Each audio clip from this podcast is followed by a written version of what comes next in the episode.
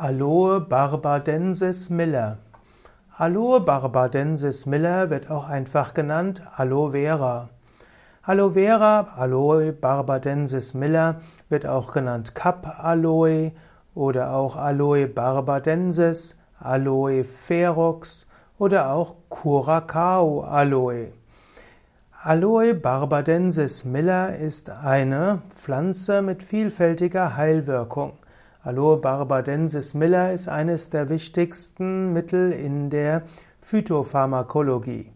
Das folgende, was ich jetzt dazu sage, sind äh, traditionelle Anwendungen und äh, ich will jetzt äh, nicht darüber sprechen, wie welche Studien es gibt und was die Studienlage dort ergibt. Aloe barbadensis Miller kann eingesetzt werden, zum einen äußerlich, zum anderen innerlich. Es gibt Aloe barbadensis Miller zum Beispiel als Aloe-Saft.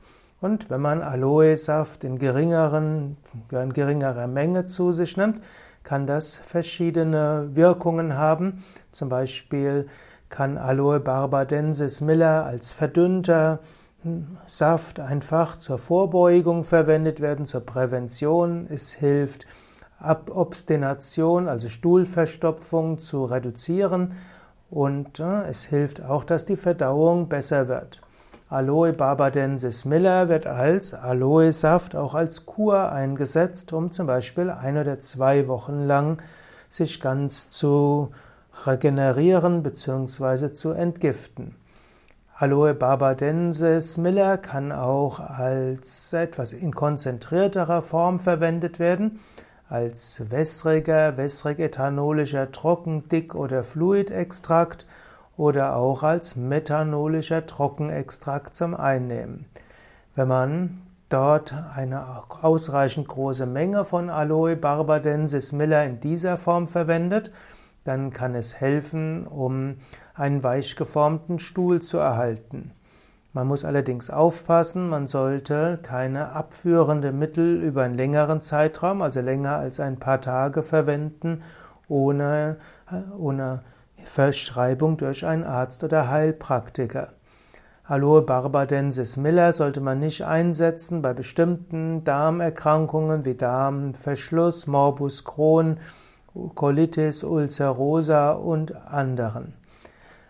In kleinerer Menge, etwa, also etwas Aloe Vera Saft ist sicherlich ungefährlich für die meisten Menschen, es sei denn, es gibt eine allergische Reaktion, aber auf eine andere Weise kann es viele positive Wirkungen haben.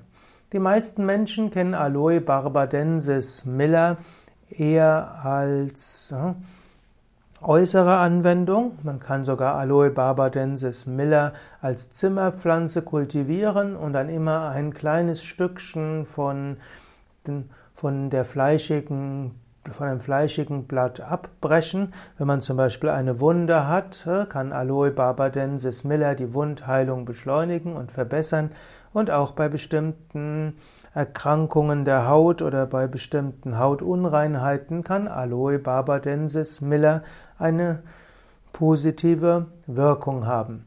In vielen Naturkosmetika ist Aloe barbadensis Miller enthalten wegen seiner positiven Wirkung auf die Haut und auch auf die Kopfhaut.